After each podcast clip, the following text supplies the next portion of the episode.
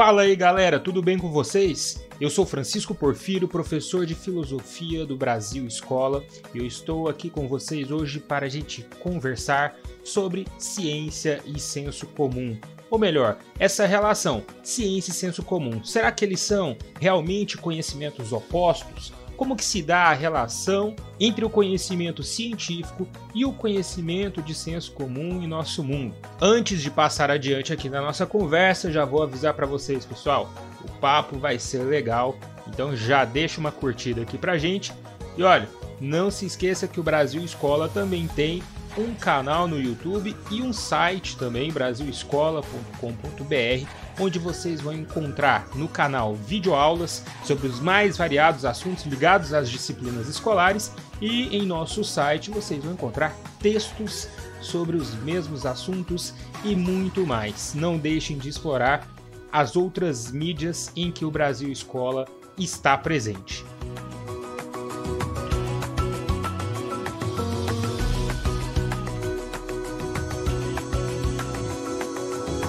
Agora eu vou começar a nossa conversa aqui sobre ciência e senso comum de um modo um pouco provocativo, falando aqui sobre a letra da música Terra Plana de Fernanda Takai. Fernanda Takai diz o seguinte: Se alguém te contar que a Terra é plana e não dá espaço para o viajar, será que você vai acreditar?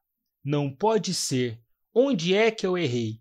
Como é que isso foi acontecer? É óbvio que a música está evocando aqui uma figura de linguagem, ela não está em si falando da Terra plana, mas ela utiliza essa Terra plana de maneira metafórica, até mesmo como uma espécie de provocação. Sim, uma provocação. Afinal de contas, existem movimentos hoje que afirmam, em pleno século XXI, que a Terra é plana. Existem movimentos que, em pleno século XXI, vão contra a ciência e querem derrubar todo o conhecimento científico, colocando esse conhecimento científico supostamente como um conhecimento inválido e enganoso, sendo que até hoje a ciência só avançou como avançou justamente porque ela surge para ser o contrário, ou seja, um conhecimento confiável, porque está organizado por um método, porque é um conhecimento metódico, porque é um conhecimento ordenado, porque é um conhecimento onde todas as possíveis variáveis são isoladas. Em meio a esses, estes movimentos, nós temos aí terraplanistas, movimentos anti-vacina, né, movimentos que questionam essa autoridade do conhecimento científico em nossa sociedade. Mas já vou adiantando para vocês. Anticiência não é senso comum. O conhecimento de senso comum, aliás, nem sempre está errado. O conhecimento de senso comum é necessário e tem o seu lugar na sociedade, assim como o conhecimento religioso, assim como o conhecimento científico.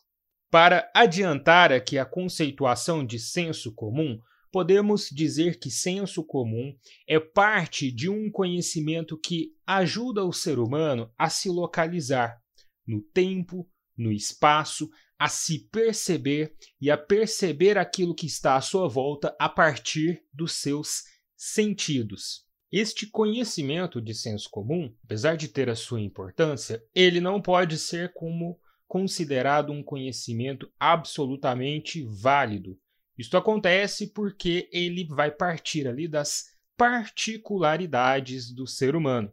Ele é um conhecimento que parte da vivência pessoal, daquela experiência pessoal do ser humano que não pode ser generalizada sem antes passar por uma análise mais complexa e sem antes passar por uma análise metódica e científica que vá comprovar que aquela experiência singular pode se repetir, ou melhor, se repete em todos os casos. Por isso, o conhecimento de senso comum ele é válido enquanto um conhecimento experimental do ser, do indivíduo, mas ele não pode ser generalizado.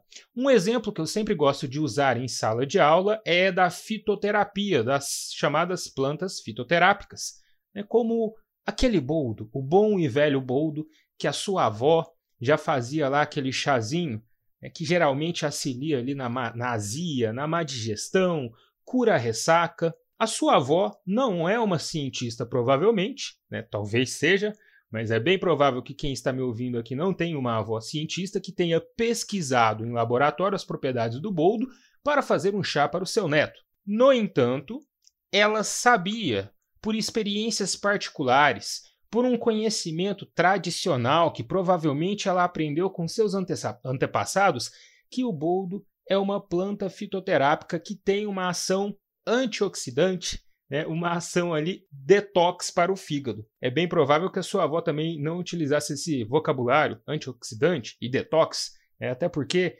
esse suco detox, essa ideia de detox, de desintoxicar aí o organismo, vem surgindo com força mais nos últimos tempos. Então perceba que o conhecimento da sua avó era um conhecimento de senso comum, que beira ali a tradicionalidade, mas não estava errado. Ou seja, o conhecimento de senso comum não está necessariamente errado, ele apenas ainda não foi testado, não foi comprovado. E é aí que entra a ciência. A ciência, ela vem para testar, para analisar, para comprovar que aquilo que parte da nossa experiência pessoal está certo ou que aquilo está errado.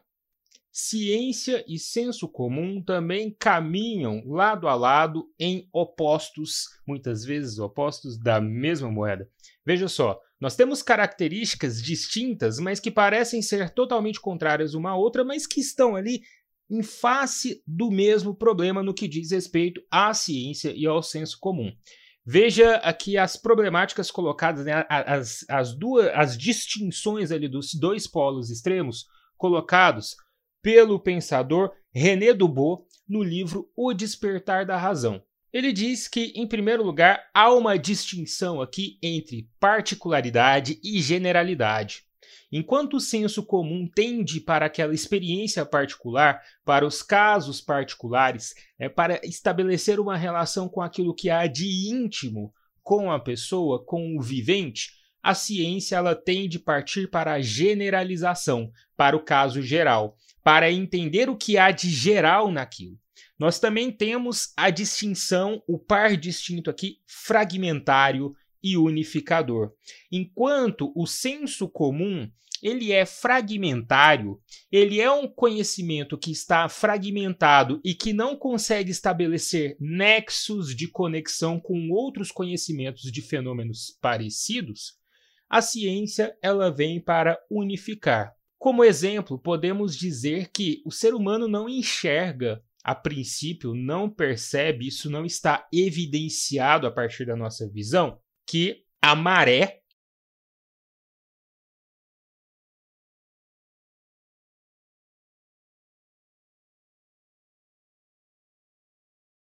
a órbita da Lua estabelece essa mesma relação. E também há a questão da trajetória de um projétil lançado no planeta, é, que vai traçar uma trajetória determinada aqui, principalmente pela gravidade, e isso tudo está relacionado ao mesmo fenômeno, a questão da gravitação universal. Então, o nosso conhecimento fragmentário de senso comum, ele enxerga cada um destes fenômenos que estão relacionados por um ponto, que é a gravidade, a gravitação, de maneira fragmentada. É a ciência que vem conseguir unificar tudo isso em um conhecimento. Outro par distintivo aqui entre senso comum e ciência é a questão da subjetividade e objetividade.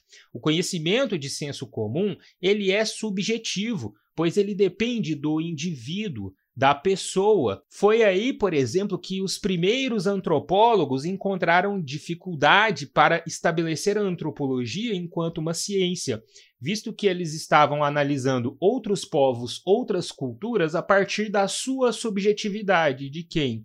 De homem branco europeu essa subjetividade ela entra em choque com a objetividade da ciência. Qualquer conhecimento que se pretenda científico, ele deve ter ali pelo menos um mínimo de objetividade na análise. E aí, muitas vezes, as ciências humanas encontraram dificuldade, principalmente dentro da sociologia e da antropologia, dentro da psicologia, até mesmo em análises históricas, de conseguir superar essa subjetividade do cientista para chegar a uma objetividade científica. Outro par distintivo entre senso comum e ciência é a questão da ambiguidade e do rigor. Estamos falando aqui de uma linguagem.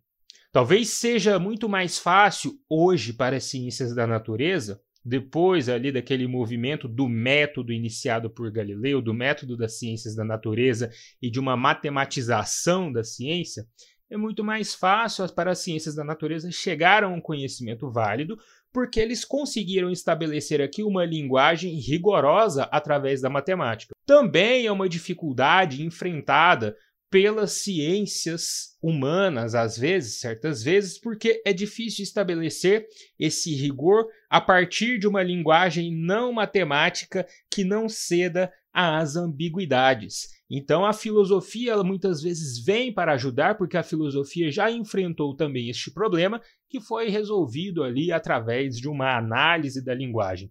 Então a ambiguidade, ela é uma característica que pode estar presente no senso comum e que inclusive é bem-vinda em outros tipos de conhecimento, como o conhecimento artístico, como a linguagem poética, mas dentro do âmbito científico é preciso uma linguagem completamente rigorosa que não vá ceder às ambiguidades.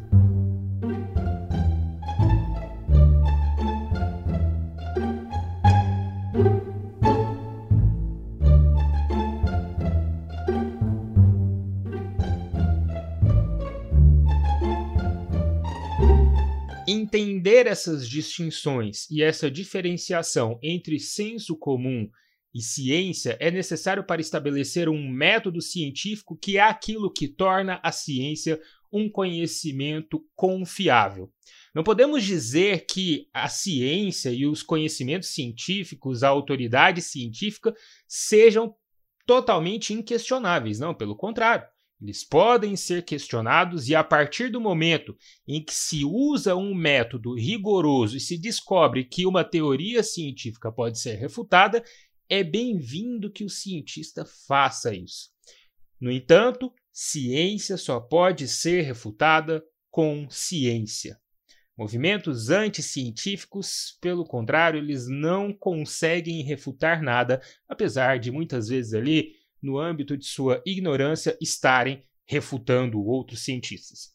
Vamos voltar ao exemplo que citamos aqui no início do podcast com a letra da música Terra Plana, de Fernanda Takai, né, dos terraplanistas.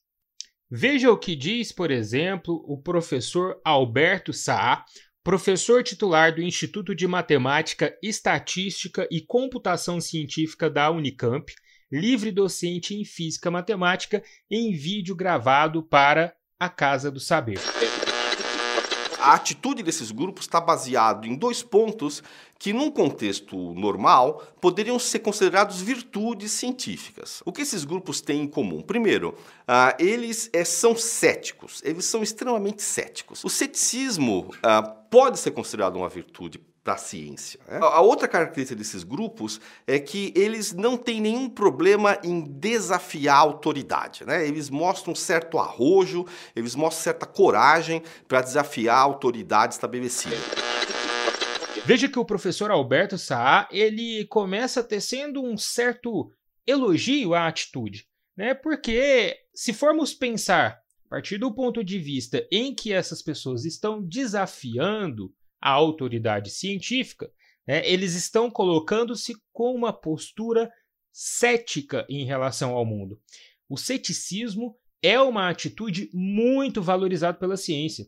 É em cima do ceticismo que surge a filosofia, é em cima do ceticismo que surgem as ciências. É pelo ceticismo, pelo não aceitar aquilo que está dado, que os pensadores conseguiram chegar onde eles chegaram. Foi através do ceticismo que Galileu conseguiu ali pensar no método científico. Foi através do ceticismo que Galileu conseguiu pensar e formular o seu sistema heliocêntrico. Foi a partir do ceticismo que Isaac Newton descobriu a gravitação universal.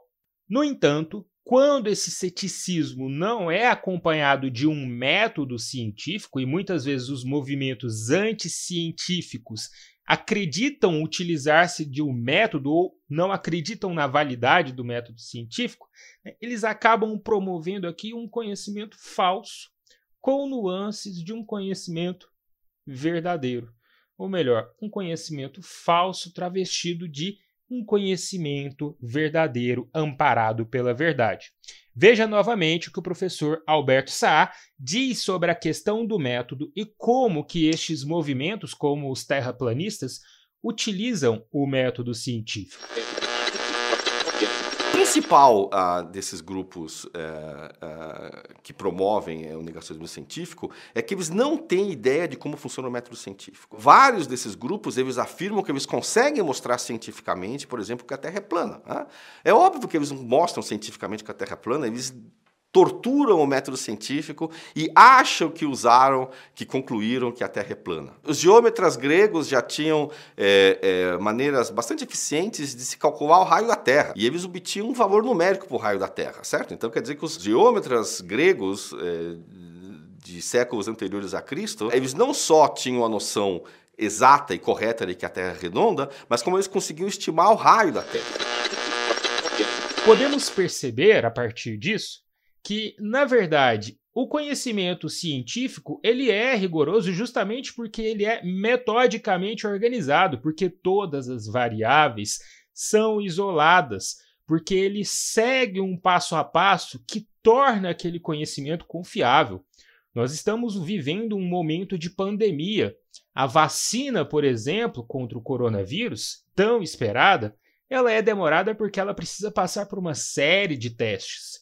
É, não é simplesmente criar uma vacina e sair aplicando na população sem antes testar, passar ali pelos três, pelas três etapas de testes de segurança de vacinas estabelecido pela Organização Mundial da.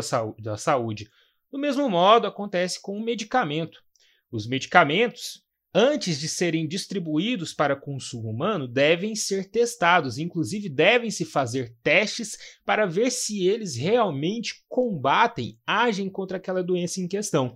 Então não basta, por exemplo, pegar a hidroxicloroquina ou a cloroquina, acreditando que a partir de uma, duas, meia dúzia ou dez experiências em que a cloroquina foi benéfica no tratamento de Covid e acreditar nisso como se fosse algo geral e como se a cloroquina fosse atuar de maneira benéfica em todos os organismos infectados com o coronavírus portadores da Covid-19. É preciso um método por trás.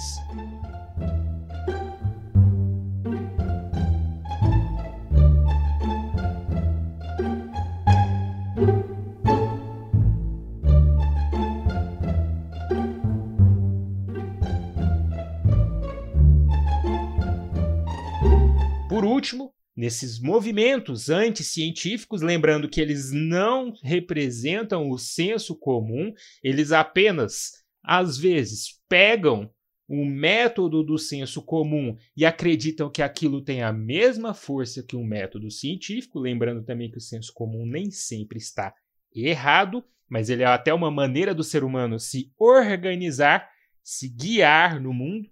Mas veja, temos aí também os movimentos anti-vacina. Pessoas que acreditam que a vacina ou as vacinas fazem mal, né? que elas possuem altas quantidades de mercúrio, que elas causam autismo, que elas podem causar até a morte ou que elas vão implantar um chip em você para que o governo te controle e dê início assim à chamada nova ordem mundial. Veja quanta conspiração em uma frase só. Bom, quanto a isso, nem há muita discussão. É, é importante conscientizar a população da importância da vacina, pois foram as vacinas que já atuaram na erradicação de doenças como a paralisia infantil no Brasil, como o sarampo, como a varíola, e essas doenças começam a apresentar novos casos no século XXI por conta de movimentos de pessoas contrárias à vacinação. Quanto a isso, o doutor Drauzio Varela diz para a gente claramente: movimentos anti-vacina, pessoas anti-vacinas podem ser consideradas até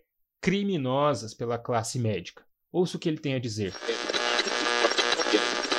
Quando você conversa com os médicos sobre esses movimentos antifacinas e tudo, a reação dos médicos às vezes é até violenta. Eles dizem, oh, esses caras são criminosos, porque a gente sabe o que acontece quando você deixa de vacinar uma população.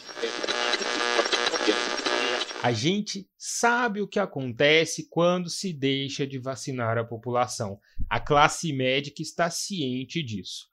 Bem, Dr. Drauzio Varela continua falando, inclusive, da importância da própria classe médica voltar atrás em uma posição sua e não manter essa posição de não discussão com a sociedade. Drauzio Varela diz que é necessário que os médicos discutam e expliquem para a sociedade a importância da vacinação para que ela de fato aconteça e que para que as doenças continuem não causando maiores danos à população.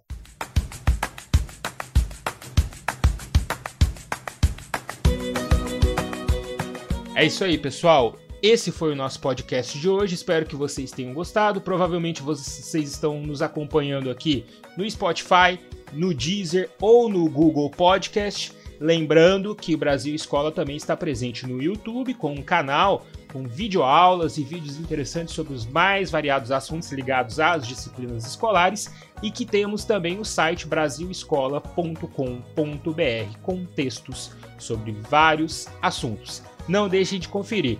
Ah, e segue a gente também nas redes sociais, Brasil Escola no Facebook, no Twitter e no Instagram. Foi muito bom estar aqui com vocês e até a próxima. Valeu!